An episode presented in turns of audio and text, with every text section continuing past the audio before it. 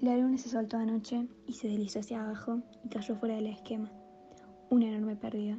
Me rompe el corazón pensar en eso. No existe otra cosa entre los ornamentos y las decoraciones que se la compare en belleza y terminación. Tendría que haber sido asegurada mejor si solo pudiéramos volver a tenerla de nuevo. Pero por supuesto, no hay forma de saber dónde fue. Y además, quien la tenga lo ocultará. Lo sé porque yo misma lo haría. Creo que puedo ser honesta en todos los demás asuntos, pero yo empiezo a advertir que el núcleo y el centro de mi naturaleza es el amor. Por lo hermoso. Una pasión por lo hermoso y que no sería seguro confiarme en una luna que pertenecía a otra persona y que esa persona supiera que yo la tenía. Podría tener una luna que hubiese encontrado durante el día, porque tendría miedo de que alguien estuviera mirando.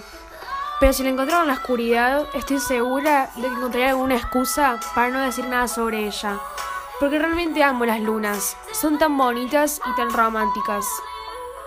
Me gustaría tener cinco o seis y nunca miré a dormir. Nunca me cansaría de yacer en la ribera cubierta de musgo y alzar la mirada hacia ellas.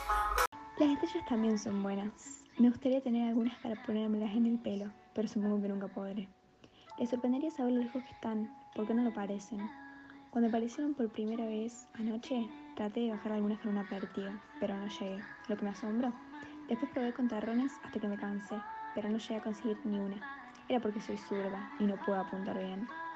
Incluso cuando apuntaba a la que no quería, no podía pegarle a la otra, aunque a veces casi lo logré, porque vi la mancha negra de mi terrón pasar justo en medio de los racimos dorados 40 o 50 veces, apenas errándoles. Y si hubiera podido extenderme un poco más, tal vez podría haber conseguido una.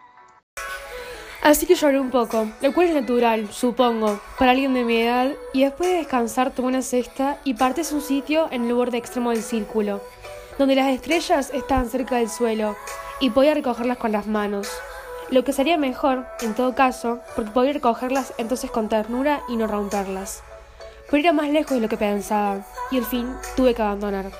Estaba tan cansada que no podía arrastrar los pies un paso más, y además los tenía lastimados y me dolían mucho.